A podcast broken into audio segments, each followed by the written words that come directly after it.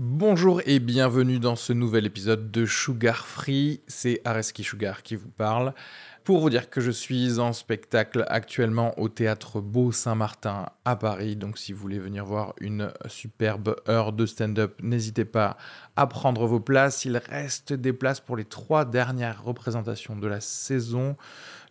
15 juin, 28 juin et 12 juillet. N'hésitez pas à aller sur Bireduc ou suivre les liens depuis la description du podcast ou aller sur sugarfree.com. Merci à tous, profitez bien de cet épisode. Bisous.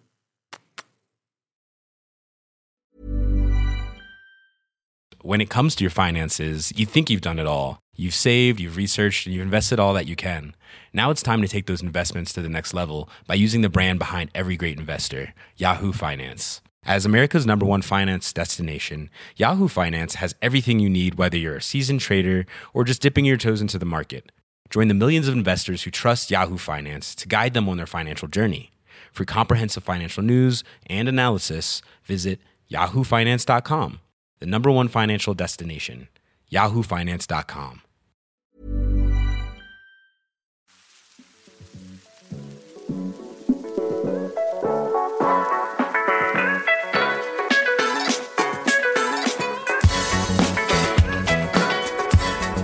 Hello, everyone, and welcome to this new episode of Sugar Free. This is the fifth episode, but the first episode in English. I am Areski Sugar. I am a dentist, a stand up comedian, and a podcaster. I do stand up comedy in French, but also in English. That's why I know a few people who are English speakers. Hmm. That's why this episode is in English, and I hope it's the first of many. The whole concept of this podcast, of my podcast, is not to have a concept, be as free as possible, and do whatever I want to do. Turns out what I want to do is sometimes just rant about things, about human beings, the universe and why the bank was closed when I wanted to get there. Some of the times it's having a discussion with the guest, long and free form of discussion that doesn't exist that much in France, those kind of podcasts. Usually it's very produced, very TV like. That's not what I'm into. I'm into just having time to discuss things, to get to know the person I'm with better and and having the room to explore ideas that are not so popular, perhaps.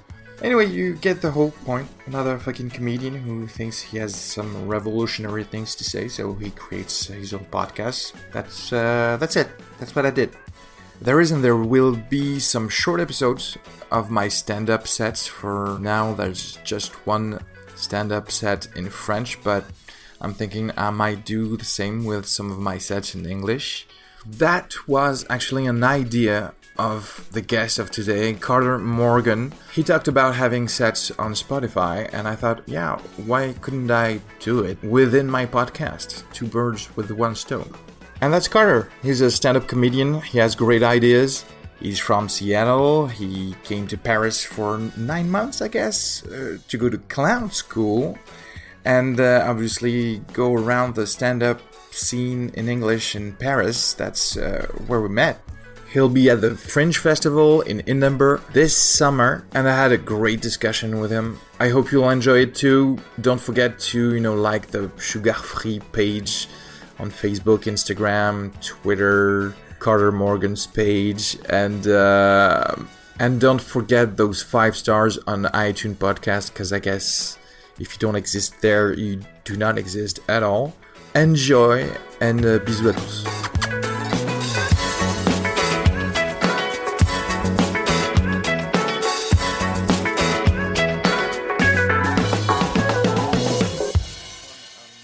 One on like um, food critics, Yeah. and uh, another one with a band of stand-up comedians, but it's in French, and I'm just babbling about stuff. And this one, I just wanted to be proper, just discussion Yeah. with another person and just like get to know each other. We talk about whatever. And um, I, I've actually not aired the first episodes yet, Yeah. and uh, it's going to be a little bit of a me speaking alone sometimes, and just other episodes with uh, co- comedians or any any guests. Yeah, that sounds cool. I've actually uh, talked to a professional trainer of uh, athletes Oh wow. and stuff like this, like, just to, to know why, like why they became what they became. Because I don't know, I have like a, perhaps too much of a, an academic mind. I'm always like, okay, so what did you study to become that, and where did you apply to become that? And uh, it turns out, you know, it's never what you think. No, uh, I see that a lot because by day I work at Google, so I do public speaking there, and like talk about technology. And the backgrounds are so varied. You know, like someone Yeah. comes from a journalist background. Someone like, I'm I'm a stand up comic. You know, uh, the thing I've really been thinking about though is similar to that. It's not so much the background of why people got into it. Yeah. It's the why are we doing anything? Like, Yeah. because like for in the states, politics is real polarized right now. You know, red versus blue. We hate everyone. Climate change is coming. Yeah. And so, like for you and me, like we get on stage a lot, and we're we're telling dick jokes. you know what I mean? Wh- What's the drive for us to do anything? Anything. Yeah, that's a joke I like to, to say when, when I'm emceeing sometimes, and when it's an open mic, and you know you're supposed to say, well, if you want to sign up, uh, you you can have the joke just right after that to say, you know, if you didn't have any attention from your parents and Right. you want to talk If about, you need a hug. that's yeah, you need a hug. Just come on up and just take the mic. It's cliche. I don't think it's for everyone Right. of us as comedians, but I think it is though for like every one of us as comedians. Like even more so because like you could we could write a blog or we could make a podcast, but no, we're like no, we need to be in front of an audience, looking them in the Yeah. eyes. We need someone to see us and tell us we're good. and have the quick response. Right, right, yeah. I could write a book, and then you know you have to have time for them to read it, Mm-hmm. and then if they are going to come back to you with notes or just uh, compliments or whatever, it's- going to take six months at Mm-hmm. least. But if you're not funny, you know it right away. I can't go more than twelve seconds without having a room full of people tell me they like me. You know, it's a, it's a problem. Yeah, we've talked about it with uh, other comedians. The fact that when I'm in a in a soirée, you know, with uh, other people that I don't even know, if I see someone who's not liking me, I'm just going to spend my night with that person. I just want that person to fucking love me at Yeah. the end of. Even on stage, it's the same though. Uh, you can have a room full of people laughing, and then there's the one person with their Yeah. arms crossed, just looking at you. Yeah. And that's the one I'm focusing on. Instead of all the happy people, Yeah, that is true, right? When you go off stage and you're thinking, "Oh no, they'll laugh. You're all right." No, this guy didn't. he's a stand-in for all of our parents. Is what it is. Our disapproving parent, right there in the audience. I, I don't know if we just are in a line of work where we know we have a problem, Mm-hmm. and uh, every other people have that problem, but you know they mask it, they Right. they, they conceal it. They function. Yeah, There's, I think there's two things there. One, it's like, okay, I know I have a problem, but if I just get better at what I do, people are celebrate the problem. You know, like if I just get more talented or more funny, they go, oh, he's a tragic genius, instead of just tragic. just he's just pathetic. That's all. right? So that's one part of it. And then two is I think comics we we sit on the outside of society. yeah, we have that lucid thinking, and we need to be observer a, li- a little bit. Right, right. like and so step- there's a detachment built in. Uh and, and so I think that's the other thing. It causes problems when you're like, you know, you're never part of you're never part of the group hug, you know. Yeah. For one, uh, I have never liked group mind, group thinking. I, I even so that's weird because I want to laugh from groups, Yeah. you know. But weirdly, I don't like applause. I love laughs because you cannot control laugh. Okay, okay. But an applause is like a cultural understanding of let's do that together, and I think it's fake. Like I want you to uncontrollably laugh, mm-hmm. but the the applause for me is like the stepping stone for lynching people. Oh. Because you're you're a group and you don't think really you're just doing stuff because around you people are Someone doing else- it. someone clap, you and clap. then so you do not exercise your own thinking, and I don't like it. That's gonna creep me out next time I'm on stage. A room full of white people clapping at my jokes.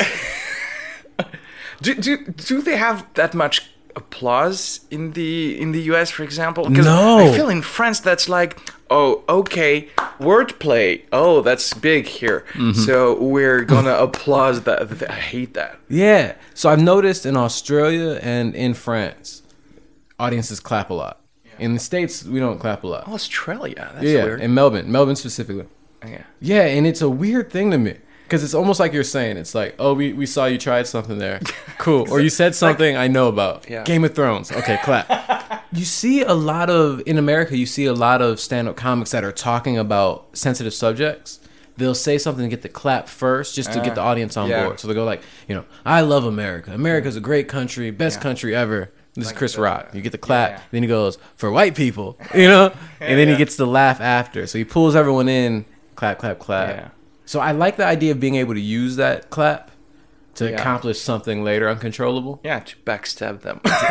right in the yes, done. Perhaps this use is better. Mass hypnosis. You know, Mm-hmm. you're like, oh, you you think I'm with you, Right. but then, and that's the the baseline of a joke. That's comedy. Uh, yeah, Mass hypnosis. Yeah. Yeah.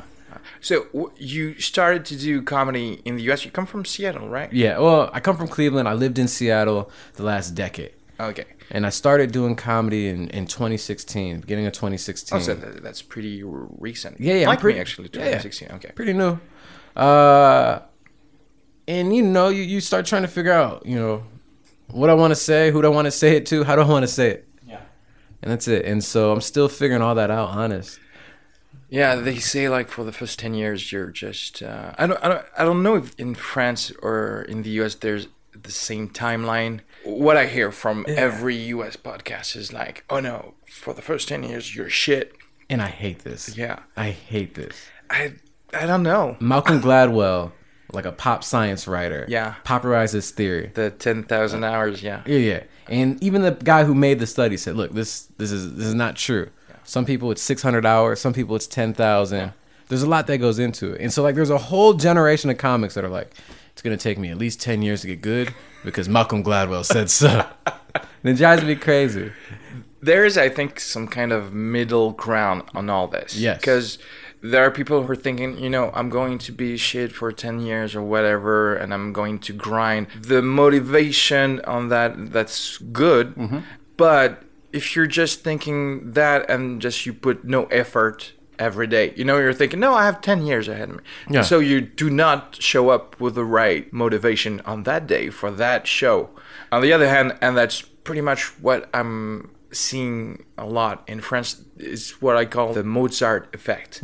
if you're not some kind of genius who at three were the best at what you're doing, uh, then you shouldn't exist. The truth is, every other composer except Mozart grinded actually to, to make some stuff happen. We love to love geniuses, but we hate people who work. I, Right, right. We want it to look easy, so I think a lot of times we have an excuse Yeah. because it's like, well, it's natural for this guy. Um, I've heard stories about like Dave Chappelle and like how hard he works, and he's been great for you know 20 years probably at comedy. And people are talking about he still just loves to go up and grind because like you're not gonna get better if you're not getting up on stage. And so it might look easy to us now because of all the work he's put in. Yeah, exactly. You know? uh, when people don't want to pay graphists because they do something that's great, Right. They did it in ten minutes. Yeah, you did it in ten minutes. I'm not gonna pay you. Yeah, but it took me like ten years to to do that in ten minutes. 100. Um, and, but then on the other hand, you have like a lot of comics. I don't know if you know like Rory Scovel. Yeah. Uh, I love him. I love Rory Scovel. But Aziz Ansari, Amy Schumer, they all got like really good in like a five year window. Um, maybe not, you know, great like a Chappelle, great, a Louis C.K. when he was at his prime, great. Um, so I think we're limiting ourselves a lot by being like, well, it's going to take me 10 years before I'm, you know, good enough to headline or good enough to be on TV or whatever. It's like, no, go out there and do it as soon as you possibly can and understand that you're shit. you can yeah. improve, you know? Yeah, you got to do it just 100%, and the only uh, comparison you have to have is you yesterday. Am I just better than myself yesterday? Although Well, you can explore too, because a couple of months ago you relaxed me saying I'm gonna go up on stage and just this time I'm gonna try not to move. Yeah, yeah. Oh god, that was so bad. I remember. oh, Yeah, but the only today I want to explore something, want to see if something will may rise up. I don't know. And you're you're right. I came in Paris like six months ago, and I uh, and I thought, well, there's plenty of comedy clubs, comedy shows here, so I'm gonna have plenty of room to try stuff. Turns out, being booked in comedy shows, you have to just mm-hmm. be good. yeah, just be good. So you do have to do your sure stuff, and that's not what I came to do. You know, I just came to have so much more stage time to explore stuff where I might not be good. Right. I guess I'm going to do my sure stuff and sandwich it with some new things. And then you came and you said, "Yeah, I mean, I'm gonna try not to move my whole set." And I was like, "You know what? F- Like- He's right. There are some shows where you can Mm-hmm. just relax and just tell yourself, "Let's do that." That's something I try and do. So I came out here and I went to clown school. Yeah. And I failed out of clown school. It wasn't a good match for me. So w- w- when did you? I came did in October, October. Okay. uh, right around the end of the second terms, like a three terms a year. Yeah. I'm like, no, I'm done. This is Okay. ridiculous. But I learned a lot, and um, one of the things they talked about was playing the jeu. You know, a sense of the game, and for us, the game is how do we misdirect? How do we hypnotize the audience? And we can do it in different ways, whether it's different rhythms, different things we do with our body. So even though we're saying similar things, you know, we have a joke that we've used. Yes. Find new ways to deliver it. What happens if I go and stand in the audience at this part? Yeah. You know, is that fun for me? Is it fun for the audience? If it's not fun for them, can I have fun with that? Yeah, that's you know, interesting. if it's not fun for me, can I have fun with that? And so that becomes everything. It's like, how can I have fun and and make sure the audience is having fun Yeah. while we're doing that? So that's the only thing I really try and think about. Um, you know, you still, you know, you write, you you try Yeah, and order your sets, but then I think about like, what's the funnest thing for me to do right now? Oh, that's very clever because when you enjoy it, it's just so much better. and it's alive because a lot of times you don't know. Uh, the other day I, I was at a Pan Yeah. and for some reason the left side of the stage. This is a stage where three sides of the stage are um, there's benches. The left side was completely empty. There's one dude on the bench. And I'm like, I'm, I'm telling a joke about a Tinder date, and, and she mm-hmm. she she she brought a Tinder date to a comedy show, and I'm like, this guy's you know sexy and attractive and hung, and so I'm just like waving my dick, and I'm like, you know what? I need to be on this bench to do this, and it was so awkward. It was so awkward, but it was fun to take that risk, Yeah. and it made the joke fun for me. In ways that telling the same story over and over again, you sometimes lose that. Yes, definitely. And you want to get rid of it sometimes. Yeah. But yeah, you you're right. Like attacking the same joke with different angles to telling you there might be some kind of new thing. And clown school. So you quit like a, few months ago. I ooh, what's I, like last month I think the Last month? Yeah. beginning of April sometime. Oh, April twentieth. okay. Yeah, so we're I went to this school, Philippe Gaulier, uh, and he's an old white French guy, and he's world renowned expert at like clown, and it's a theater school. Uh, and I went, and again, I learned a ton. But I hated the people I'm like in class with, like all of them, top to bottom. It was crazy because like I'm I'm a you know I'm a working comic. Uh, like I've paid rent in Paris doing comedy, and a lot of other people maybe haven't performed, and they're like coming in and telling me like, no, this is what's funny. This is not what's funny. And I'm like, guys, come on. Yeah. I've done comedy on three continents. I think I have a little bit of an idea, of at least what I find funny. Yeah. Um, and so we end up doing this module called Bouffon, and it's supposed to be it's a it's a French tradition, and it's supposed to be like swamp people coming back from the swamps to make fun of the privileged people of society. Okay. And so the people in class are like dressing up like amputees, Okay. speaking like they're mentally handicapped. Some people were in blackface, and I'm like, guys, this is not okay. This is not okay. Yeah, I remember the stories. This is not okay. Not, and so I wouldn't do it, and the teacher got real mad at me for that. oh, really? Yeah, and he's like, "Well, then I don't want you to come back." And I'm like, and they're like, "Just go, you know, beg him to come back." And I'm like, "No, I refuse. Yeah. Fuck that. Fuck, that's weird. It's weird." There, there's definitely some kind of a shift that perhaps in France didn't start. Yeah, but I get that it was good intention, and a lot of people were saying well, it was like, you know, but he's an he's an old white guy, and I'm like, yeah, they've never led us wrong before. Come on, man. Like, so there's a lot of people that were like, I know that this is wrong, but while we're in school, let's just keep doing it. And I'm like, nah, I can't, guys. I'm sorry. Yeah, because if you, if you don't even change that in school, when are you going to stop that? Wokeness is a little bit late for for those stuff. Bruh. Okay, here's one. I don't even know if I want to talk about it, but let's do it. Let's do it. Let's go. Because it's silly. So I went to uh, Louis C.K. show out here. Okay. uh, Louis C.K. has always been one of my favorite comics ever. You know, one of the wokest comics I ever thought, like a champion for women's rights and, and equality. And then, you know, all these stories come out about Lucy K. Yeah. And uh, so I go to the show because I want to see it firsthand. People are saying, like, oh, it's horrible. He's being mean. Okay. It's not funny. And I'm like, there's no way. This is Louis C.K. He's apologizing. Something Yeah. you know, I'm like media twist things, you know. So I go to see it, I go to check it out, and I'm in the audience, and I'm talking to some of the people in the audience, and everyone in the audience is like, "Yeah, what he did isn't that big of a deal. There's no problem." And I'm like, "Oh shit, I'm here. I'm one of these." Is it like I somehow ended up at like a white power rally or something? Uh, it's it's difficult because you know here we had during the Me Too movement we had like Catherine Deneuve and uh, really famous actresses that said something like uh, it's part of the game or Oh, yeah. stuff like this. So uh, there's definitely culturally some kind of integrated racism and sexism Mm-hmm. that's going to take a little bit more time to get rid of. I think Mm-hmm. let them let the old guard die. Well, even in the states, Dave Chappelle, uh, he's got four specials on Netflix right now, and one of them, the last one, is like live at the Hollywood Palladium. He's just sitting down, and he starts talking about Me Too, and he's a 48 year old black dude, and he's like, "Yo, these girls got brittle spirits, man. If they're letting some dude like jack out on the phone, be like, yo, I'm quitting comedy because of that."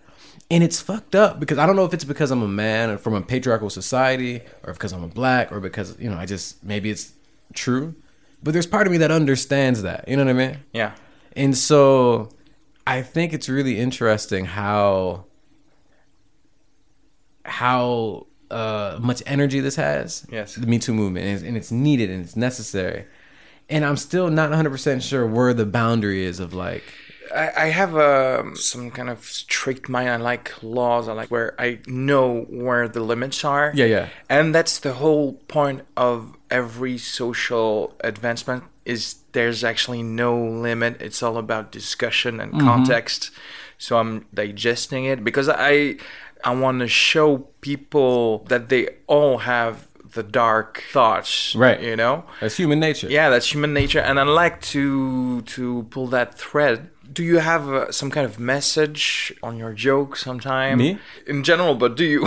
I, you know, I do because I think that everything we do is political.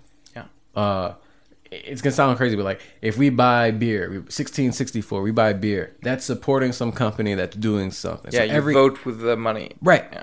Um, and so same thing with the things we say on stage, especially when you have a platform. Yeah. it's like I'm either uh, reinforcing or cutting down the status quo. And so a lot of times I'm thinking about my jokes and who do they impact? Um, who are they making things easier for or poking fun at? So like a lot of people are get on stage and they'll make fun of like other races and the way they talk. Yeah, And I'm like, yo, that's really just saying like, yo, it's funny that you're not white. Yeah. And I'm like, yeah, I don't, I don't want to say that on stage. And there's a lot of that. Th- there is, and you know, and the thing is, like you said, it's always a moving uh, target. So there's things that I don't know I'm backwards on, or I don't know the effects of some of the things I'm saying sometimes. but the simple fact that you're thinking about it, that's more than a lot of people. I think. I hope in trying to find ways to make it funny. Um, and so I have a joke. I, I have a joke I love, and my sister doesn't like. 'Cause she's like, "Yo, it's making light of like you know black Black America. Uh, cops are shoot us sometimes." she's like, "It's making light of that." And uh, the joke goes something like, uh, "You know, I come from a place where people that look like me, you know, black and beautiful, we will sometimes get shot for shit like selling CDs." And I hear that, and I'm like, "Who's still buying CDs?" And I like that joke because I didn't say that what should be funny, Yeah, or what. I should be paying attention to is that why are you getting shot? yeah. That's in the audience's head now. Is is what I hope. While you're working on a joke, Mm-hmm. you might like stumble and do the wrong thing and just realize, oh no, if I'm doing this, I'm actually attacking the wrong stuff Yeah. in the joke. And that's why I'm really advocating for a lot of freedom when it's nightly shows, Open mics and open shit. mics, and yeah, when you're working it out. Because sometimes, well, sometimes I just say some wrong shit, but I'm learning, learning a lot about my jokes too. Mm-hmm, So, but yes, when I'm doing my one hour, I have to reread everything I've written, and I'm saying, okay, this one, what am I saying right now? Yeah. So I'm not saying everyone should do that. I'm saying I do that because I feel every action has consequences. And if I can actually put a highlight on stuff while making a joke on it, I love it. Doesn't mean I'm not going to go to uh, like a Sebastian Maniscalco show who's Yeah. just doing jokes about anything, and sometimes the like of daddy jokes of uh, you know Italian conservative stuff, and I will laugh at that too. But I agree if it's like just old, let's say racist or just sexist stuff just for the sake of it because you we're using cliches that are actually fading right now. mm That's you're just playing to the wrong stuff. I think. Right. Is it something I've never heard before? Is the thing. Yeah. Um, there's people that like so. This is one just for me. I think anyone should be able to talk about what they want to talk about on stage, and just have to deal with the consequences from the audience. Yeah. Like freedom of speech for the performer and freedom of like. so you're speech and the for hecklers. Yeah, I love hecklers to be honest. Um, but I don't get horrible hecklers anymore. Um, I just get people that are like talking, you know, and they're like part of the. They're part of it. We're Yeah. creating something together. well, you're giving them a little bit of green light too. Uh, well, everyone Yeah. has a different vibe on uh, on that. Yeah, and I like it just because I I I think of comedy like a like a jazz improv, and I'm just trying to create something in the moment with the people in the room. And it means that a lot of times my comedy doesn't translate well to video yet. Like I haven't figured out that jump mm. of like how to keep that same energy. I don't know if there are CDs of jazz improv. You know, Yeah. that's particularly the specific stuff that you have to be in the room. It's like emceeing. No, no one's going to put a video of him or her emceeing, Mm-hmm. but you can be actually pretty funny just responding to someone sometime. Yeah. It's like improv. T- they attempted it to do TV shows Mm-hmm, on uh, improv. Never worked Right. You have to be in the room. You have to Except whose line? Wayne Whose line is it anyway? Doesn't uh, yeah, it doesn't translate too much. But I would go to the opposite of that on my sets because Mm-hmm. uh, I don't even want uh, the audience to stumble uh, upon my rhythm. Right, because you because you prepared Guys, something. just yeah. laugh at the end of everything. but so for me, it's like I realize that a lot of times I don't know what's funny. yeah, Like the audience, they'll find something funny, and if I can be sensitive to that, then I can play with it. Uh, it might be the way I stumble trying to trying to word something I'm going to talk about. Um, the other day I was talking about like American. I'm like I said because multiple times. Like I'm going back to America and I'm not happy because, uh, because, and they started laughing at that. yeah, So you just keep playing with that. And and so the thing that becomes most important is like maintaining for me that laughter and energy in the room more than saying something. okay, And then because I'm being myself, the things that I want to say start coming out.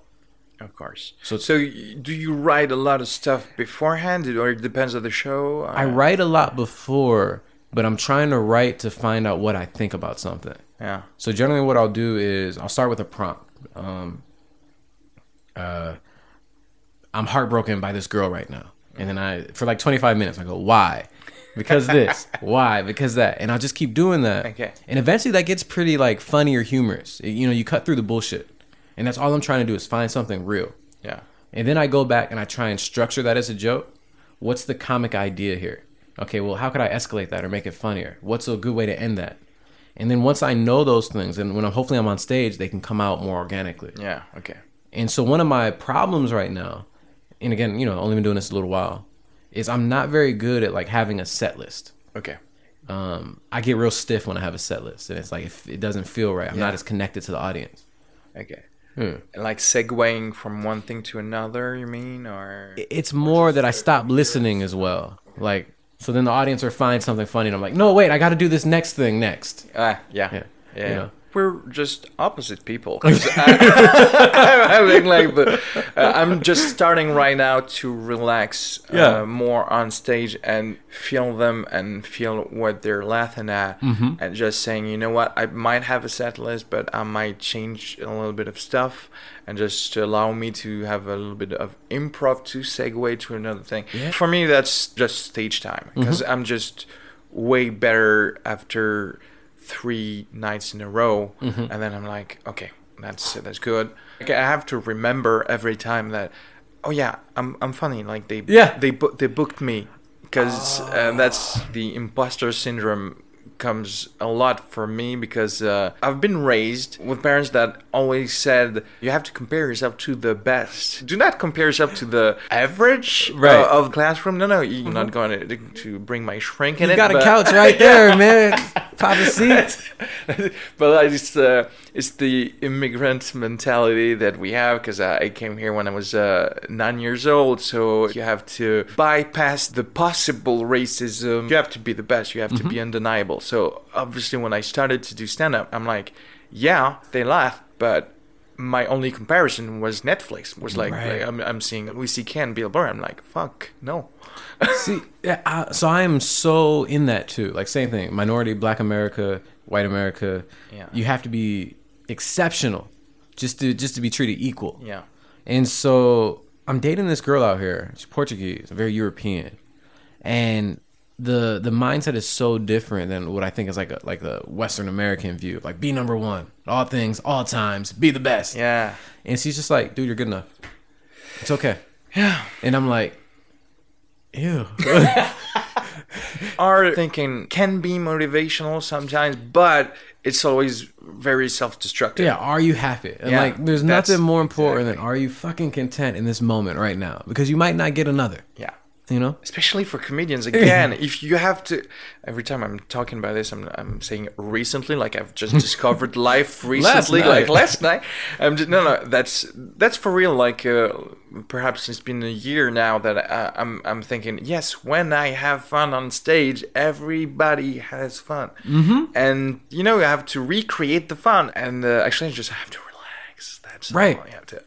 That's that's some someone told me the other day, and it's been dope being out here because French comics, uh, have like in the English scene, seem to really like me, and that's the first time that's happened in a comedy. scene. um, but someone said it looks effortless. Like he goes, like, when you're up there, it Yeah. looks effortless, and it's not. But when I'm at my best, I'm relaxed and I'm just myself, so I'm not doing anything when I'm on stage in that moment.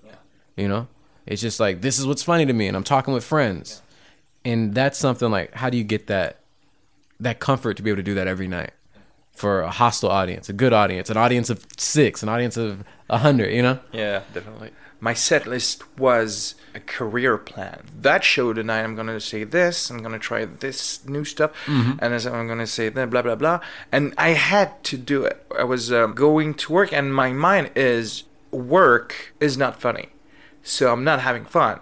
Oh, so this is not. This I is mean, a job. yeah, this is Ugh. like this is, and this is a job, but you have to have the good mindset to go perform well. Right. And again, I'm not saying this like I was bombing every day, like every other comedian. I'm bombing sometimes. yeah. but thing is, if you're not having fun, people don't have the full potential of you, and that's uh, that's the only difference, I guess. That that makes so much sense, and like that le jeu thing we're talking about. Yeah, it's it's that when you're having fun and you're playing, you're like a child and you're lighting up the room, and people respond to that because that's how we all want to feel. Like shit sucks outside. so if we could see someone else having Yeah. a good time, it gives Yeah. us hope. They don't want to go to a comedy show to see someone work. like, uh, oh, I'm going to see someone uh, have some uh, Excel tables, you know? Right. I've done that all day. I want to escape from my day to day life. Yeah. So I, what you just said and what you said about imposter syndrome, to me, they're so wrapped up together. Uh, because I'm in the middle of this, like, you know, there's highs that come for a couple months. I'm the funniest guy in the world, and now I'm like, I'm shit. Just kill me.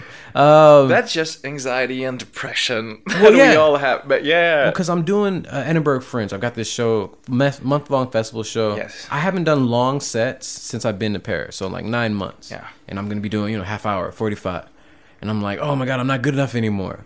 And there's this idea of like people don't want to see you work. The performance skills, my performative skills aren't where I want them to be. yeah, So I'm like, I'm gonna be doing this 45, and I want to be like Dave Chappelle. I want to be like Richard Pryor. I want to be, you know, Carter Morgan in my head. yeah, But the reality is, I'm not there technically yet. Like where the the things that I vision in my head, and so that makes me feel the imposter syndrome. And then I'm on stage and I'm trying to do these things, Yeah. and I'm working again, and it's this weird cycle of like fail. yes, And so what here's my solution to this right now. Or I'm trying to work on it. I heard Bill Burr say in an interview one time. He says every year I, I treat this like an athlete. So I have a special a year, and then after that it's like the off season where I try and build a new skill, mm-hmm. and then that goes into the new special. So I'm like, yo, if I'm doing, you know, say I get a good half hour at Edinburgh, release it. Mm-hmm. That's where I'm at right now. Yeah. And then look at that. What's one skill I can build for the next one? yeah, And if I can release another one a year, you know, six months later, keep adding to those skills. Yeah. So I'm, I've got to learn how to be good enough right now, or at least say I'm gonna put this out right now. Yeah. I think that's the good way uh, way to do it because you have to be incremental on the skill you want to add. But don't think of of all the skills you Right. don't have. Like, oh, I have to add this and that, and th- that's where you're never gonna achieve anything. Mm-hmm. I'm starting to do some some stuff like that, putting some videos out, putting Mm-hmm. some stuff out to to And they're good. just have the cycle of yeah listen i've done that it's cool and then i'm going to work out something more just Mm-hmm. one thing more at least you have some positive feedback Hopefully. yeah you hopefully you're not gonna commit su- suicide just right now Mm-hmm. and then you add some stuff you're not doing a marathon Right. tomorrow So we're not complete opposites. We agree. Yeah, yeah, we agree with that. the thing is, like, we never really look back and say, like, look at Kevin Hart's first specials. Okay. Look at Richard Pryor's first stuff. We look at their greatest stuff or Mm. their most recent stuff. So even if we're putting out, like, if I put out this Edinburgh special, objectively, compared to what I'm doing five years from now, it's gonna suck. yeah And if that's true, no one's ever gonna look at it again. No one's gonna bring it back up and be like, I don't know, man. You're pretty funny now, but but yesterday you were yeah You know? again it's like you have to chill about to love chill. Yeah, I have a lot of nights now. So here's what I think: being good means you rarely have bad shows. I think Yeah. being great means you rarely just have good shows. Mm. Um, and I'm good.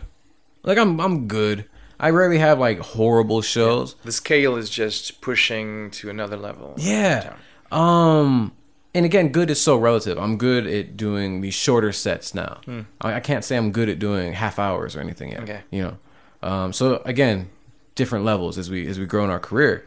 But like I was watching last night's set and it was horrible. I was shit. I was so bad. You record everything? Yeah, I record everything. Uh most of the time I just do audio. Okay. Um and now I've started doing video because I'm trying to work on some performance stuff. yeah, it helps a lot. Mm-hmm. Mm-hmm. But I was real upset because uh, the host before the show got real upset with me.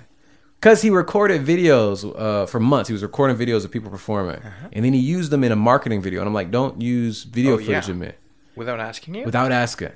All right? You got to protect your brand. yeah, of course. And this and this is from an open mic, too. So it's not even like good material. Yeah. Yet again, we're, ta- we're talking about like the same stuff uh, Mm-hmm. earlier. Like if you were working out some stuff and you just said something wrong, So this- that out there. This was billed as like Carter Morgan's going away, weird open mic show. People are gonna roast and stuff like that.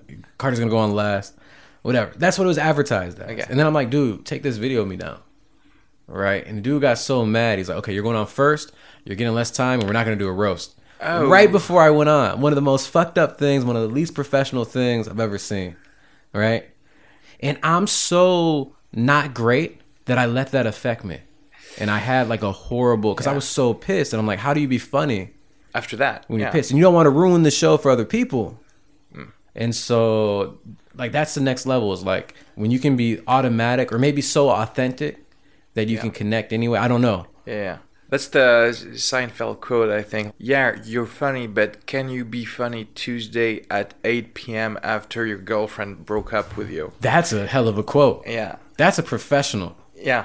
That's the that's the thing. And if you think about it, you are a professional when you do that because people who are listening all have a job and they do go to work when that happens. You know, shit happens. They go to work and perhaps it won't be the best work they've done, but Right. They showing up and they're doing at least like some kind of minimum stuff. And uh, and yes, it is weird for us because you have to have a state of mind that's awesome about it. And I I, ha- I have to say I'm guilty of being probably like a, a prick on people around me just before a show. I'm, I'm like, I have to be alone. Mm-hmm, I'm just alone, and if like some things show up and that, that's a problem, just don't tell me before a show. Right. Just write down. But the fact is, I'm better and better to just uh, put that aside now. Mm-hmm. Well, so I'm thinking about control and like if you don't control your career, your avenue for expression, then other people can always fuck around with you. So like running your own room. Then you say, "Look, I'm going to get this much time. You know, I'm going to have this type of show for the most part."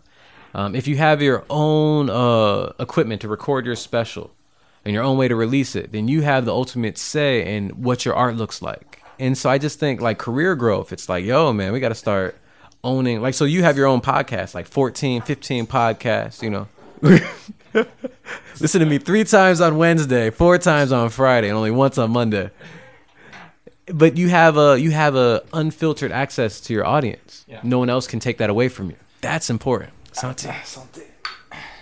Yes, I think that's also like the future of uh, of a lot of art being in control of what you're putting out there and the mean of uh, of doing it. By the way, that's my uh, big issue with podcasting here in France versus podcasting in the US. Podcasting in the US just came up as a response to big networks, you know, Marc Maron or Rogan or mm-hmm, whatever. Mm-hmm. Like I'm doing my podcast with my computer and I'm having guests that I chose and I'm saying stuff that I want. the top 10 podcasts in the US, it all started with independent stuff Yes. thing is we're just a little bit late here in in France. And what happened when they saw podcasting was big in the US the radios in France just ate uh, the whole pie of podcasting. And now if you see the top 10 most listened podcasts in France it's all shows from radios. So there's not the fourth power of uh, the people who are taking stuff back Right. for themselves. Big companies will dictate what you should listen and how you should listen to them, etc. That's why there's very, very few uh, two-hour podcasts here in France or one-hour podcasts here in France. They're always like shows from for 20, 30 Right. minutes max. See, that's interesting to me. So, all right, something I think about a lot. Uh, there's this article, super popular for like online entrepreneurs, uh, called "Thousand True Fans" by Kevin Kelly. Yeah. And the idea is that if you can find a thousand people in your niche on the internet that are willing to give you a hundred dollars a year, that's a pretty nice living for like an independent small artist. Yeah. Um, and so this idea that like the the networks are dominated by what big business says we should be doing. Short podcasts, four minutes, catchy jingles at the top, whatever. But if you can find people that are just invested in you, you don't need to find that many to support yourself. Yeah, and do not have to to sell yourself on some stuff you don't want to have. You know, you Right. don't want to be dictated. Like Carter just said no to a clown school, so you, I don't think you should invite him. Fuck like, uh, him. yeah, fuck you. I'm just uh, choosing my stuff. If people want to listen, they will listen. If Right. not, just go listen to someone else. I don't care. And so what's interesting to me is that we, we we talk about comedy and we always talk about the show, the performance, the writing, the material. We never talk about the business. Well, even just the like marketing that we're talking about though. Like so we're talking about things like barrier of entry or how hard it is to get into an established market that's being dominated by big corporations. We're talking about control and, and access to your audience and your fan base. So maybe growing an email list. Um, Louis C.K., Kevin Hart in the States were really good at that, growing their email list to sell Yes. directly to their fans. And so anytime I'm doing something, I'm always thinking, how can I steal people over to, to my brand? I, I used to be funny on social media when I, I didn't have anything Yeah. to promote. And now I have to kind of exist as a comedian on social media and just takes the fun out of the game. It's work. oh, I have to put up a story today. Hmm. Whereas uh, when uh, it was organic, when I was like a student, I was all over Facebook for, for nothing and Right. putting out some early memes just for the fuck of it. you know? Yeah. See, I'm I'm having that same problem where I hate social media. I understand how important it is though. And I know that, like it's been like 3 4 years where I'm like I should be using it. like I should use it Yeah. and I don't. Uh and I'm thinking about just completely getting rid of it again and letting a manager just manage it. Yeah, if you can afford that. Let them do it and then I can have my own little personal one where I fuck around. yeah. Cause like I like posting dumb videos Yeah. and dumb stuff, and then people are like, "Come on, man, this is horrible for your brand." My problem is whatever I post just makes me look like an angry, unbalanced black man, and I don't know what it is about my life that I've been living. Because you're thinking like a producer Hmm. when you're putting out stuff. You're thinking, okay, I'm going to say this. Will it work for that show? Blah, That's blah, what I want to get to. Yeah. I want to do that because instead I'm just like, "Oh, this thing bothered me. Let me rant about it." Uh, oh, But don't you think it's better th- that that that way in in the because I think what I'm gathering from people who are followers on Instagram, Mm-hmm. they want to have a day to day connection with the person. Uh, so I don't know. Right. You know, I don't have good answers here. I think starting out or like trying. No, I honestly just don't have good answers. I have no idea. I have no yeah, idea. me- me neither. I have no idea. But I, I think to go back to what you, you said earlier, I think you, we have we have to find the fun Mm. in it. In all things. Yeah. Like not even just for like a make money purpose though. Just to like we're on Earth for maybe 80 more years before the planet heats up too much and we're dead. So like right now we're having a conversation and this is fun. Yeah. And so it's worth doing. And if it wasn't fun, then is it worth Yeah, doing? no point of doing it. Yeah. So like if in the middle you're like, all right, man, time's up, you're out, like right in the middle. I respect that, you know. Yeah. On social media, they're, they're also a big part of being booked mm. on shows. Like if you're relevant, you're not relevant, but if you're if you have a good number, but it doesn't translate in your sets, because you know there are people who have like a lot of followers and they might actually have good content online and they are funny online but you put them on stage and it's like mm, please go away now Never do this again. well, and that's why I'm like, yo, let me have someone that manages social media. Just manage that. yeah Like, let me start delegating because I've been trying to do everything, and even the things I'm really bad at, like organization, people skills, being a decent human, you know. so let me delegate that to someone else, and let me just keep getting better at comedy. You know, keeping an eye out for what's going on in social media. Um, because I think that's like so any business, and we are we're our own individual business. You got to think about the future of the business. You got to think about the past of the business, and then you got to do the work in the present. And that's a lot for one person. true Um, because just the doing the work of like getting better at comedy is a lot. yes You've got to be mentally strong. You've got to be sharp. You know, you've got to write and spend time doing some things. Got to get out and perform. Yeah, and on top of this, you get to be some kind of futurologist of technology and be ahead of the curve to say, "Oh no, no, this is going to work." Like, So I'm here's my here's my plan. I'm gonna only focus on Spotify, YouTube, uh, and like maybe Instagram. Like focus. yeah, and all of it is to grow an email list hopefully but i just uh if i can get a big following on youtube that's the biggest search engine yeah, uh that's like the second biggest search engine next to google yeah, uh plus people who see my videos might like my face and be like oh i'll pay him money for something spotify just to you know get streams and listens and start building that fan base and then instagram is just another way of you know at least i have some social media presence yes, so I'm just focusing all in on those going forward.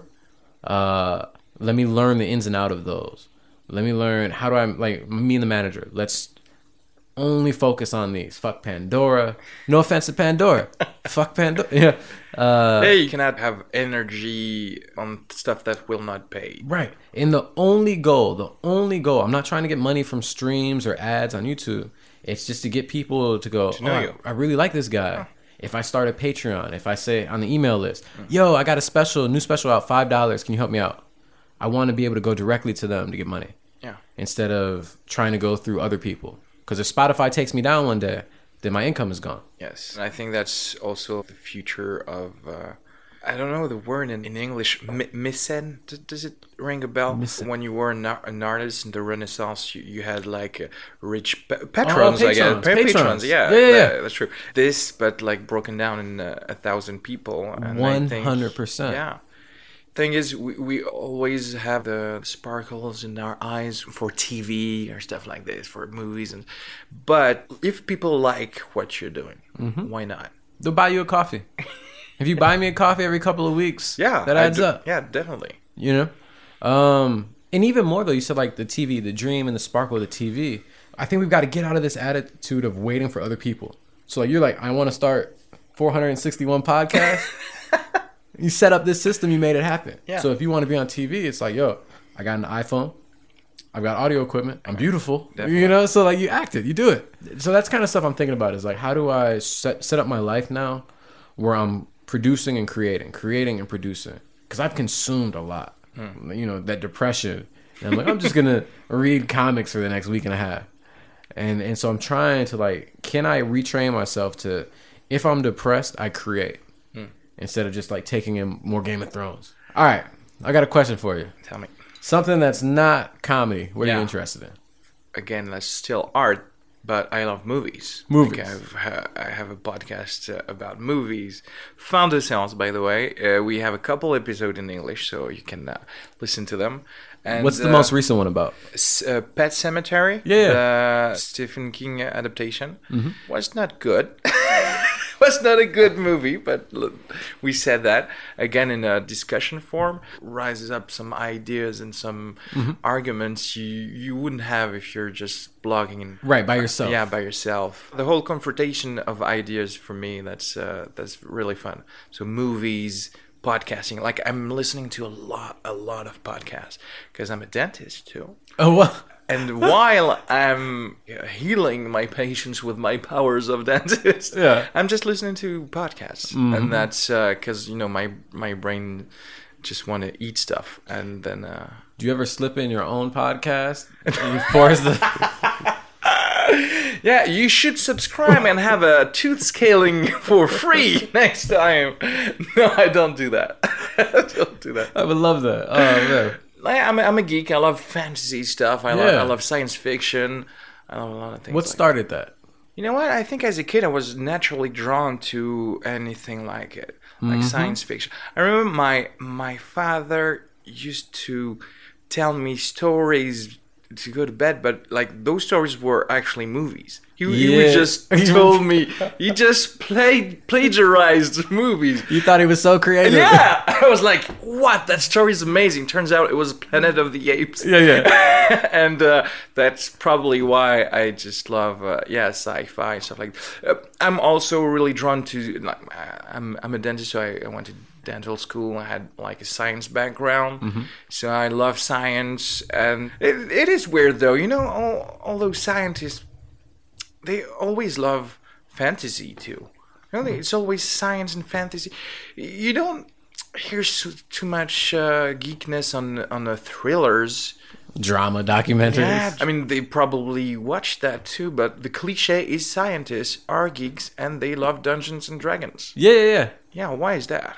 I think it's because there's rules to these worlds. Yes. And so you have these scientific people that are always trying to figure out what are the rules. Yes. Do these rules make sense? And then when you find something where someone constructed something that does make sense, you're like, oh, this is beautiful. Yes, I've said it before, but you know we find everything political, and I think the most interesting political analysis are always in science fiction. I've seen that a lot. Uh, because good science fiction if you set up a world with uh, this technology and this technology you have to think about all the repercussions on the mm-hmm. social level and on the political level. And usually it's really well done in science fiction novels. And when it's someone else who's writing it someone who's used to like write other kind of novels they they miss the, the mm-hmm. thing. Mm-hmm. No, that makes a lot of sense. I and I love that idea of like hiding, hiding uh, political messages in other formats. Yeah. you know, uh, I think this is why music is so powerful sometimes because you hear this dope beat. You know, this is America with Childish Gambino. Yes. If you just hear the song, you're like, oh, there's nothing political about this. Yeah. And then you see the video and you're like, what the fuck? and so being able to like, you have the the world of Dune and something like that. And it's Mm. like, oh, what does this mean from like a a, a quality standpoint? Yeah, in our world, what does it translate to? that I love. For me, it was there. I thought we were gonna say a similar origin story. Like my dad used to. I was like, he beat you. No. no, uh, but for me, it was like the I like seeing the hero uh, rise. I've always wanted to be that hero. Yeah. And so I can read these stories, and for a second, I can be Empowered. empowered, be yeah, awesome. yeah. You know, save the universe instead Well, that's like the whole jo- Joseph Campbell. You oh, know, the the hero's journey. Yes. Yeah. And the hero with a thousand faces and stuff like this. It just tells you that all the stories you've heard in science fiction and fantasy, or even in drama movies, is uh, religions have the same stories. It's just like a retelling of the same story on different Mm-hmm. Putting a white guy here, a black guy Yeah. here. It's the And- same. A fat you- bald Asian yeah. dude here. It's always some kind of superpowered people who walk on water and just shooting stuff out of their eyes. And that's funny because um, it tells you how much the human brain doesn't matter where you came from. You just want to have this story and just recreate the same story to, I don't know, to soothe yourself, but also to unite uh, to the same stories. Fiction was the only thing that we have created as humans that actually define us as humans. The second we have created narrative, we created fiction, and then we all got jobs and started eating salad. exactly. Then we went to the moon because the second you reunite around an idea and Uh-huh. not just about geographically or really like down to earth stuff, the second you can say, "Oh, you're thinking the same thing," then we will, I don't know, fight together to keep that or stuff like this. Then we've basically created society, modern society. That is really interesting. Yeah. So not like, oh, we need to pull together because there's water here or corn there. Yeah, this is this will happen with giraffes too. Right, right. But the second you you're thinking, oh yes, because you My were God is white. My God is black. Oh, I'm gonna live over here then. yeah You got it. I, I say a lot of stuff like that, white, black. I don't actually think like that. It just cracks me up to say that shit. That's interesting. Where'd you where'd you hear that idea? There's different books about this, like uh, William von Hippel. I think he, he wrote The Social Leap. That's a, a recent book. Okay. Uh, but um, the whole uh, stuff on uh, narrative and the creation of fiction, I would have to, to find it.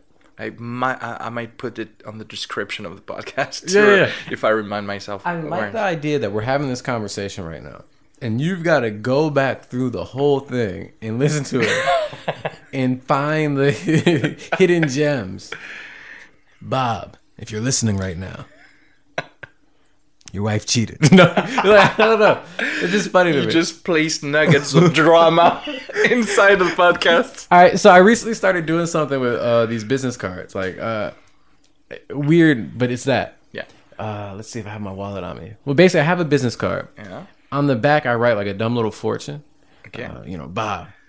One day you're gonna see someone that So needs a hug. Different every time. They're different. I think as I as I keep doing this, Yeah. and I find ones that people like, I'll start repeating them. Yeah, and then I'll yeah. create sketches around those and send people a sketch after. Oh, that's fun. So a dumb fortune, like Bob. One day you're gonna see someone that uh, really needs a hug. Get out the mirror. You know, just dumb, stupid, make no sense. And then I'm like, yo, if you like this, tag me in a story on Instagram. I'll send you a comedy video. Well, that's already some kind of uh, great plan on social media that you've created. Hopefully, we'll see. Uh, it hasn't been too effective yet. I've given out like, Like- maybe like a hundred of these cards. I've gotten like maybe three or so people. Okay, so now that's 3% success. Yeah, so we're, we're fine. It hopefully it gets cooler and funner. Okay. But I like that idea of like dumb advice that makes no sense out of context, and then linking that up to something to, like, oh, now you're in my marketing funnel. dun, dun, dun. Right, and this is what I like about France compared to the U.S. Uh, from my understanding, if you do a certain number of shows in France, you can get like a stipend from the government, like an artist. Yes. Right. Uh, L'intermittence, as we call it here. I, la termitence. L'intermittence. Le. My French is great. Um, and so I think it's cool here in France, and I, I haven't seen this anywhere else yet, where you can everything you do doesn't have to be like a marketing ploy. Like in, in America, where we don't have those same kind of like maybe like a socialist program there, where it's like we're going to support our artists because art is what mm. makes a country great. Everything you do has to be like, yeah, can I get a dollar from this? Mm. You know, like, Yeah. and I hate that.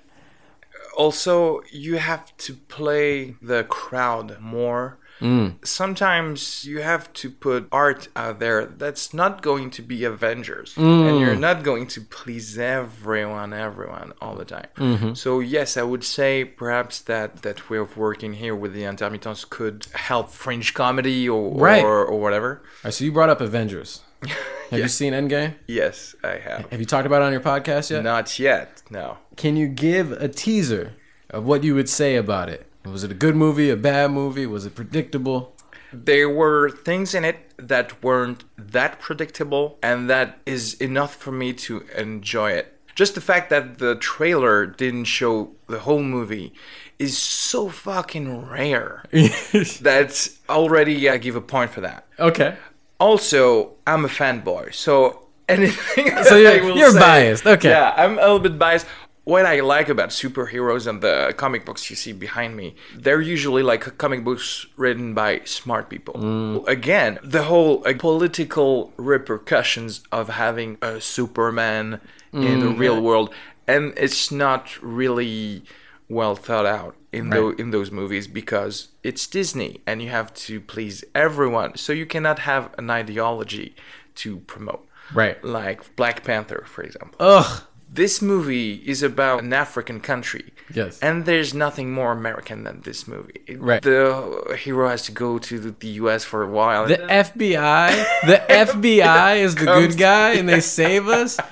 Oh, I'm sorry. Weren't you guys assassinating our political leaders throughout the '60s and '70s? Oh, and that is, FBI. I almost rooted for the quote bad guy and not the. and I not was hundred Yeah. percent rooting for Killmonger. The, the thing is, there's no debate on ideology because you can't have a debate on Disney platform, and Right. the answer will certainly not be, well, yes, we have to take some government hostages to change the world because Mm. no way they're going to root for like some kind of weird terrorism. Right, right, right, right. Is it terrorism if you're just doing what the ruling government did? Like, is that terrorism or is that just government? You know what I want Yeah, again, that's context because you know you're terrorist one day, but if you win, you're the patriot of yesterday. Right, right. and then not not only this movie, but other movies in uh, Marvel, 22 movies now, I think. 22, 24. Yeah. Yeah, they dodged a lot of good and interesting questions, and they could have added some dialogues which would have been interesting be- be- between people. Yeah, yeah. Give me one example. Civil War. I don't know if you're like the one who wants to add all the superheroes to be government Uh-huh. employees, and the other one don't want to because you know governments can change, and uh, people like Trump, for example, might be the leader of uh, and and stuff like that. This is very interesting, but they avoid real debate and they put some fight that just deviate from the real question. And the only pol- political Marvel that worked was actually the first one, the Iron Man movie. With but the weapons of destruction. yes, but it was the apology for capitalism. So that's why it didn't disturb anyone. Right. But that's the thing. You can do something that promote an ideology. I might not be a fan of the ideology, but your movie will at least have some kind of message. Sorry to bother you.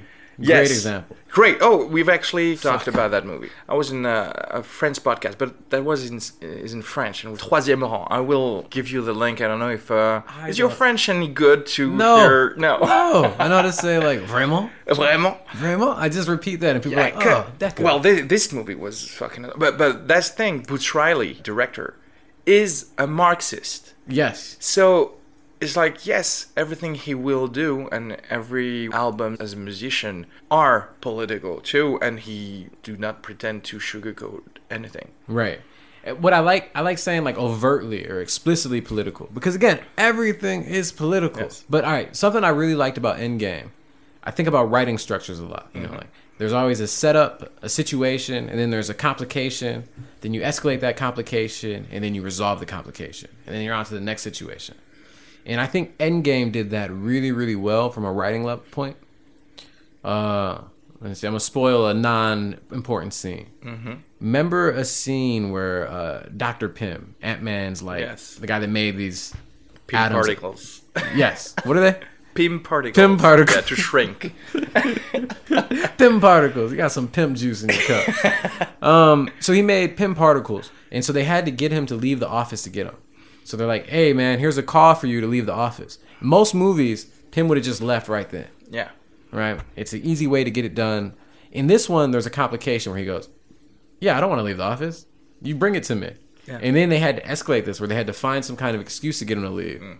Oh, I think someone's getting sick. They touched the particles. Blah blah blah. Yeah. And then he runs out, and now they created like a humorous moment there, and I think they did that well throughout the whole movie. Mm. And it, it, for, as a writer, I'm like, oh wow, I'm uh, fond of those kind of uh, added dialogues too. I, I Mm-hmm, like I like realness in the little dialogues. I want to have a Superman who's talking to Batman or whatever about coffee, for example, because that's What? that's that would be their real life for an instant. Because when you're seeing them not punching uh, Yeah. big villains, what are they doing?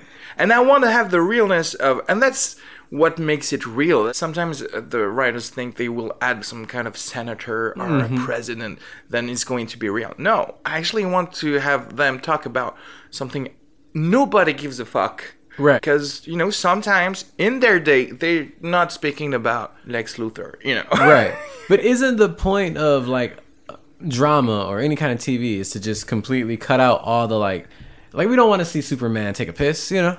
I I think drama and the big events have much more of an impact when you're rooted in realness. You know, Mm. Set that's like uh. I love Paul Greengrass movies. I don't know, like uh, Flight uh, '93. Have you seen that about like the? Oh, he did the Bourne. No, not Identity, but the second one and Oh, the saw third one. Okay. who are just fucking great.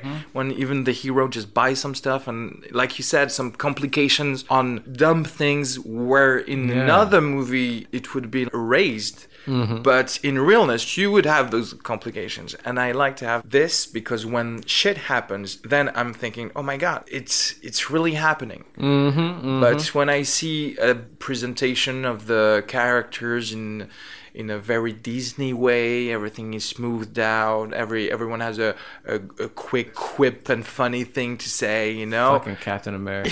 None of it is funny, yeah. but I hate I hate that character so much. Sometimes I have a fondness on the person that was just uprooted of his time. You Right. know, they didn't play along with that solitude that much. Mm-hmm, It worked well on the. Oh, okay, this is the geek speaking now, but on Winter Soldier, have you seen? Yeah, it? yeah. yeah. I think that that movie was really liked- good. Yeah. he's going to talk to veterans, and and you're like, oh yeah, that's what he would do actually, Mm-hmm, because he's alone, and then you have someone who actually lived the Second World War.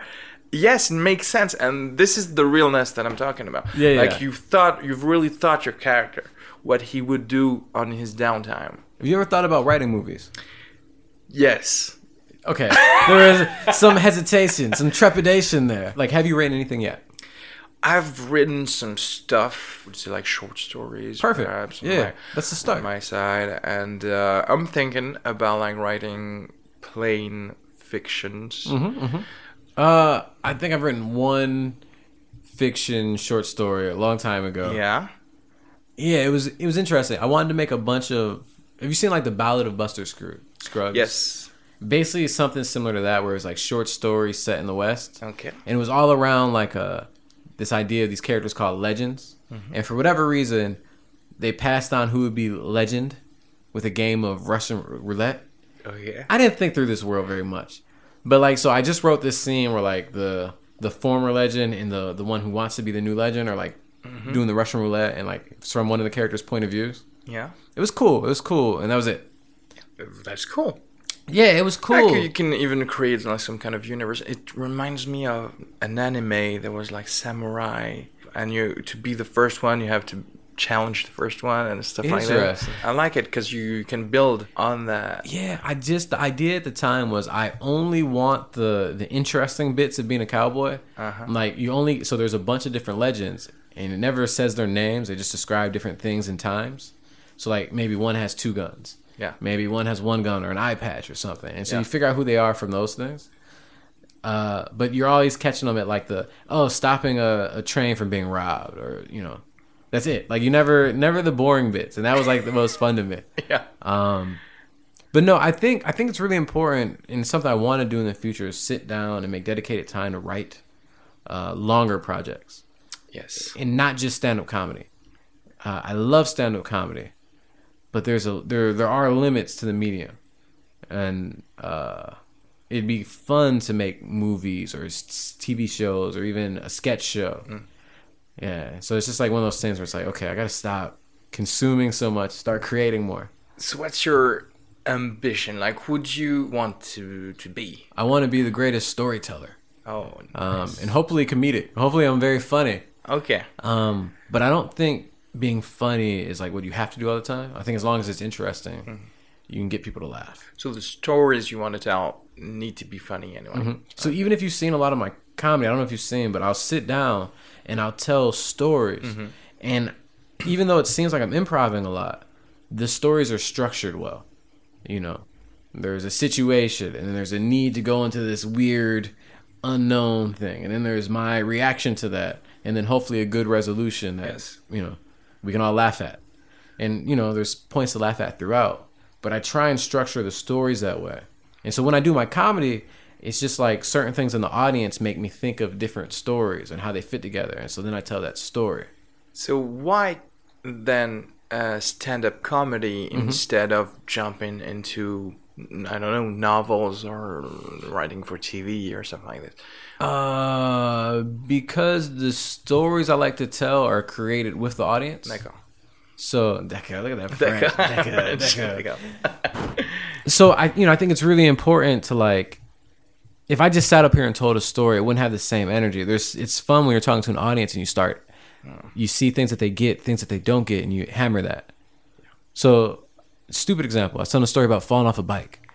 And I fell off this bike and, and above my head was a poop. And I always say that, I always say that there's a poop. And then one time there's an audience member that's like, What? Because they're French. They didn't know what hmm. poop was. So I'm like, a shit, man. And then I spent the next like, you know, twenty seconds French people don't shit and I was playing with that. And that was like the story changed because of that. And that that's what makes it fun for me. Okay. And so I like the So you use the audience as, as your crew. they're my member, boys. Yeah, Yeah, like it's your like boys to, to write. It's like hanging out with friends and stuff. And that's a feeling I don't think you get in any other in any other medium. Have you ever tried storytelling uh, scenes in the US? Because here we don't have anything like it. And I'm always hearing stuff about like Mm. moth, American people, yeah. Uh, I've gone to like one or two.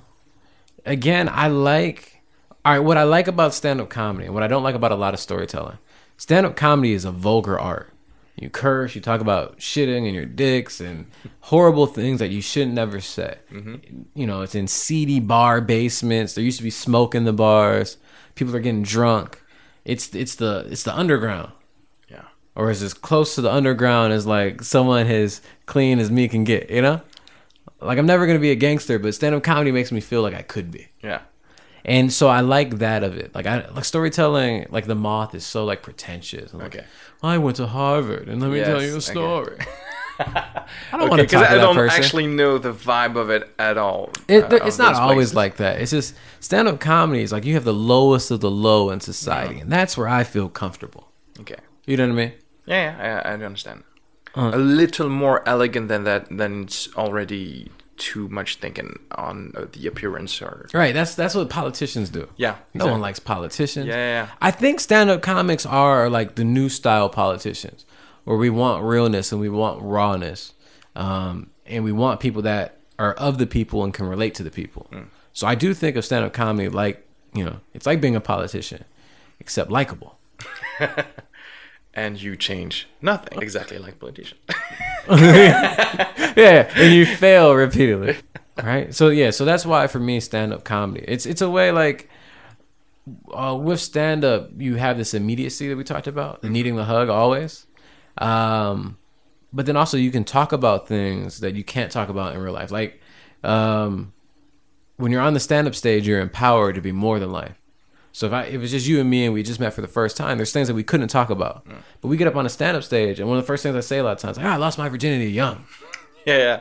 Right? Right from the get go. Right. Without any, yeah. People in it. That's what I've been told. I'm kind of a secret person, but also I have no intimacy because of stand up. It's like Oh, yeah, you- yeah, yeah. You know, you I just can bring all the depth that I have and the little things that would take I don't know two years to know a person to, Mm-hmm. That's uh, right but just straight up giving it to the audience. Yeah, and that again, I think, I think that's what great artists do in any field.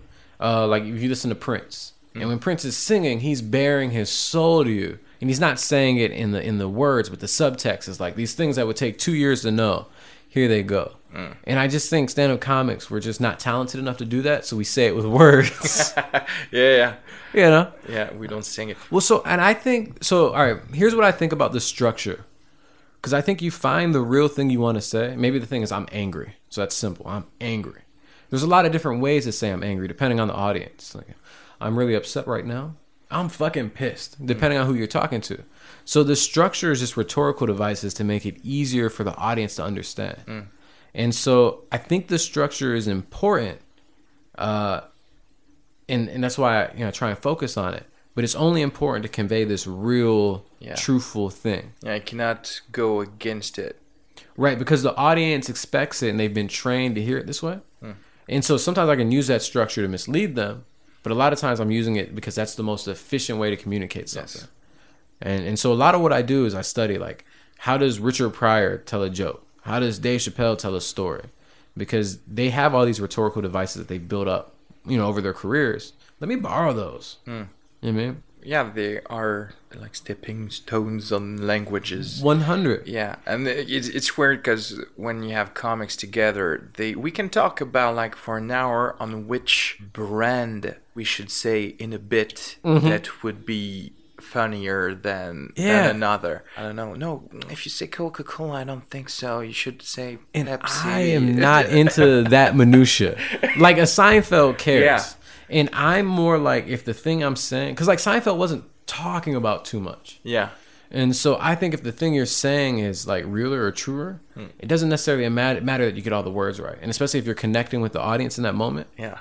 The feeling is what they get. And that's what they're laughing at and riding along. I would totally agree with you Would? if if I hadn't rewatched some of my sets Mm-hmm. and uh, you know I've changed a couple of words and when you rewatch it the feeling that you get is oh yeah this word is funnier Yeah, yeah, yeah. it's like we could have argued about it and just just saying it just tried it and rewatch it and then you think oh yeah okay Yeah. so this is the experiment has concluded I think I definitely think there are certain words like so that joke I was telling earlier where I said like there was a poo near my head, a poo. yeah That's funny to me, and so that changes how I tell the joke. Is that there was a shit near my head. yes You know, it's a different energy. Um, and so yeah, I do think there's different words that are funnier, and then I also think certain comics are have more fun saying some. Yeah, because they have the the way of saying their their P's or their Mm-hmm. R's, and they yeah, and they, uh, There was a, a dude that always said like huh, like what what What?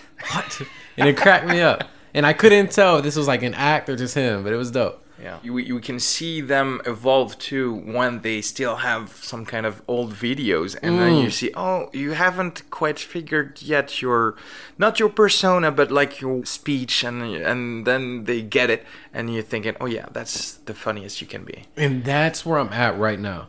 Where I've had some shows where I'm like, I really like this because my voice when I was doing the comedy was musical. It was jazz. The rhythm was perfect.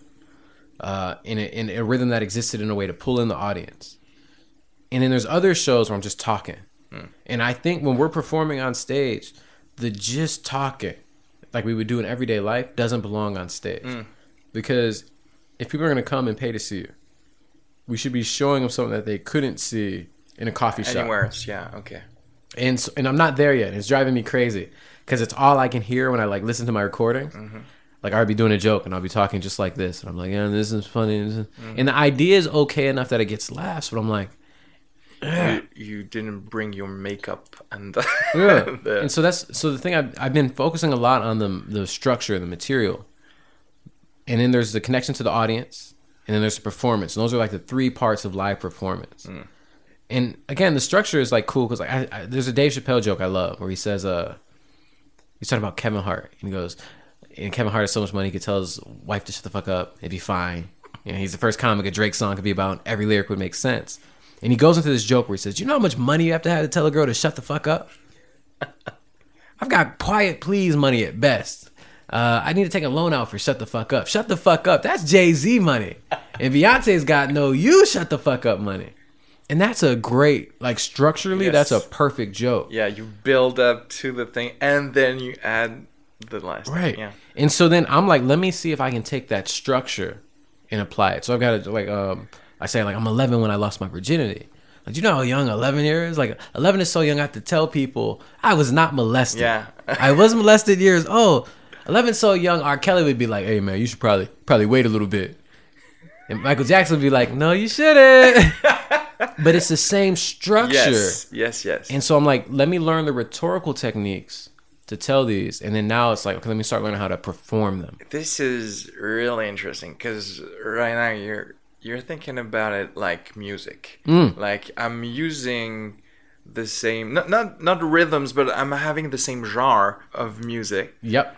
and uh, that's perhaps you have created and i'm going to add my spin on it and yeah. Literally, like I do, I map out jokes like their songs and stuff. yes yes. I love it. I love that you actually break down everything because that's my uh That's your dentist brain? yeah that's my scientist brain that loves to over analyze stuff Yeah. Well, I mean, so I think about like a song. Um, if you have a verse, a verse has like a A part, a B part. Then a lot of times there's a bridge. Then there's the chorus. So that's a setup, a reveal, an escalation, and a payoff. That's one complete story. That might compl- that might happen like two, three times in a song. And I think about to me a joke is a like a story is the verse and the two verses, the build up and the Yes. and the escalation. And a bit is a couple of those. So I think about a bit like a song. It should be like three to five minutes long. I want my bits to build up in the same way that a song would. So like Yeah. verse one to the chorus has a certain volume. Uh, verse two to the next chorus is another volume, and that's the, probably the highest point. And then there's a, a chill afterwards. So I want, I do, I want my comedy to sound a lot like music. And you think about how like when someone's creating an album or like musicians when they do live performances, they have certain build-ups that they want. They want the the over the night they want the volume and intensity to build up. Then they bring it back down and build it back up. Then they come back with an encore.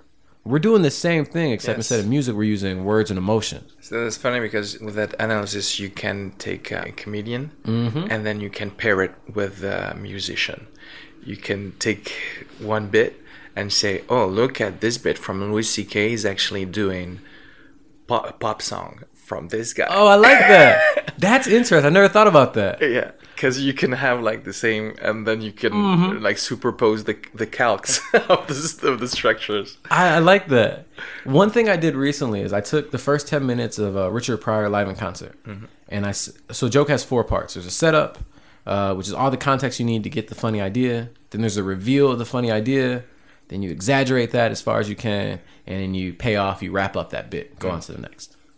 And so I took all of those different parts, all the setups, and I just cut them out and put them next to each other. All the reveals, cut them out, put them next to each other.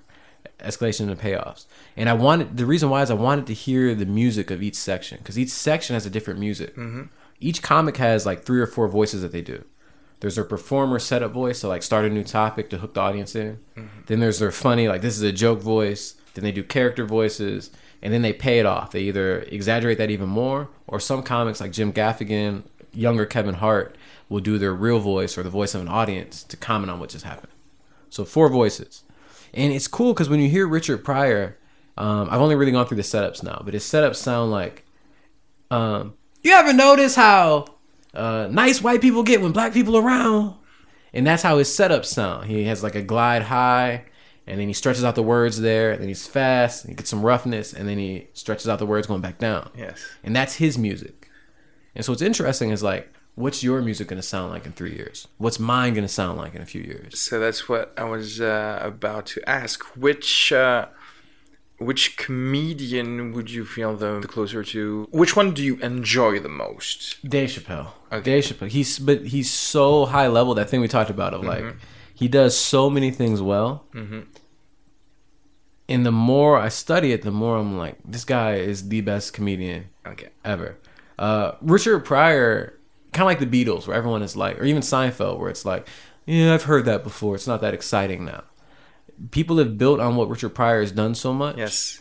So It's he's like- the base. Of yeah, he has a really easy formula, um, and it's kind of the formula I'm studying right now, where he does that. You ever notice? Yeah, yeah. Blah, and that's his setup. Then he'll say a funny idea, and then he'll go into character. He'll act out the funny idea, and then to pay off the idea, he'll do like an ironic twist, um, Hmm. Yeah, in character. They have a, a factory of pop songs Mm-hmm. now. Like they have the structure already done, Right. Uh, because of, like you said, the Beatles, and because of uh, what they know work, and you could actually just like create a comedian. right right and and that's kind of the thing is though it's like so what i'm doing now is in my head what do what would i want to hear Yes. if i could create an ideal comedian talking about the things i want him to talk about saying the things i want him to say sounding like i want him to sound like interacting with the audience that i want him to interact with who's that can i be that Yeah, but also, do you want to be that? yes Yeah, because I mean, you could create like a Captain Right. America, but Do you wanna be- Not, perhaps it's not you. It's not what you Right. want uh, for yourself, at least. Yeah, and Yeah. so to this point, yeah, um, and so I like Dave Chappelle um, because Dave Chappelle, Richard Pryor too, but they're so good at emphasizing uh, specific words and making just in- words interesting. So the Richard Pryor, you ever notice um, Dave Chappelle or say things like, and and I picked this up too. You study someone and like somehow he was smoking a cigarette, and just how he says that, it's mm. like he's amused by the idea of someone smoking a cigarette and just how he somehow he was smoking a cigarette. And it's like interesting. So what is you know my voice at its freeze what's that going to be like? I don't know. Hmm. And same thing like that's where i think we when they say finding your voice it's like you find your music to sound all new age and hippie find your music man that's it it's inside you Well, that's a beautiful thought. yeah, you be yourself, and you will find yourself. I guess. Well, it's all right. So one of the reasons I failed out of this clown college because I'm not a very good clown. Okay, um, I want to be cool and I want to be sexy and I want to be liked. Yeah. And and the teacher said you're afraid to show yourself, and that's part of it. We have these things that we picture in our head. Like I'm sure you've imagined doing some things on stage before, or you've practiced it, and then you get up on stage and you close off. And for me, closing off is getting cool. People mm. go, "Wow, you're so confident." Yeah. Wow, you're so charming. But that's not Yeah, that's control. it's yeah, it's control and performance. Live performance is a mix between control and chaos.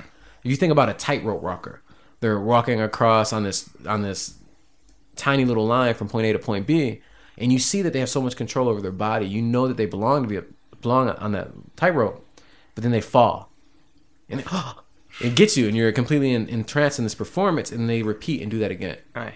That's what we're doing. I like to think of it as uh, extremes and in betweens.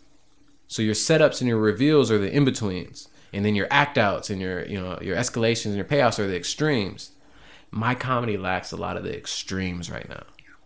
Is it because because I've I've done like some uh, theater classes and improv also, and uh, you know there's there's this fear of ridicule. I don't know if it's that that we want to get 100. far away from us when we because we have jokes. Mm-hmm. I think both of us that not requires us to look cool, but to project at least some. Some I don't know. Mm-hmm. I think we think that they require us to look cool.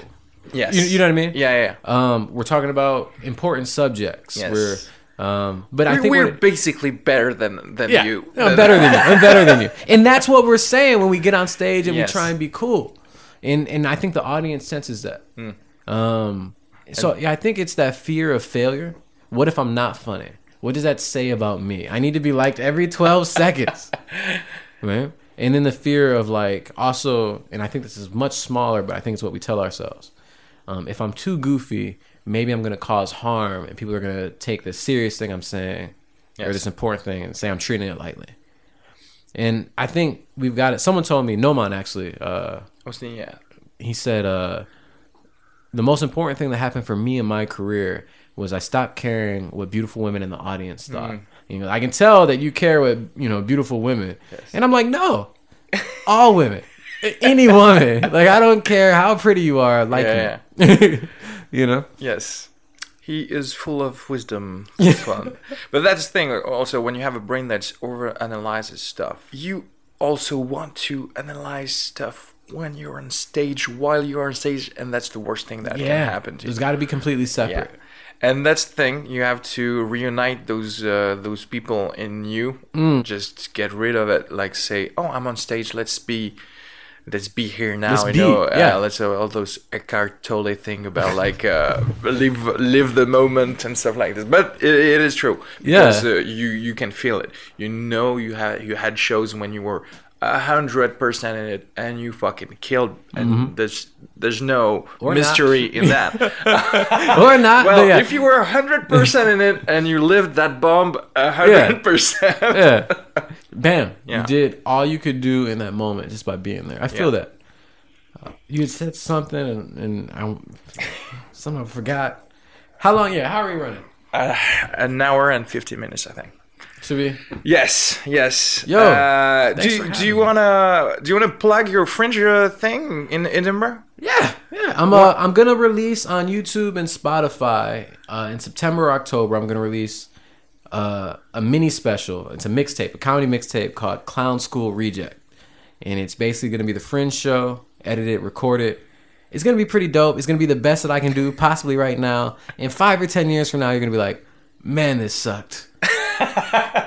But in October, you'll say, "Fuck, that's good." Yes. and I'm happy I gave five dollars to have that. Right. This is gonna be free. This is gonna be 100 percent Oh, it's going to be free. Okay, 100%. But for the Fringe Festival, actually, in case there are people who go to Scotland, uh, it's uh, All of summer? August, All of uh, August. Okay. And if you follow me on Instagram or Facebook, I'll post about it. Uh, but it's all of August. We're doing a show at six thirty. It's called uh, "One Chick, Two Dicks, Three Americans Get Way Too Personal." it's me, and my friends uh, Mike and uh, Jane, and we're doing an American style comedy. So every night we're going to switch off between who's hosting, who's featuring, and who's headlining. Okay. So depending on the night, you might catch me for forty five, and if you don't like me that much, you can come on a night I'm only doing like seven. It'd be great. Okay, well, thank you very much. I'll put all the links you gave me uh, on the description of the of the episode. Thank you again, and uh, thank you all of you for listening to us. Yes. And bye bye, bisous. Bisous, bisous.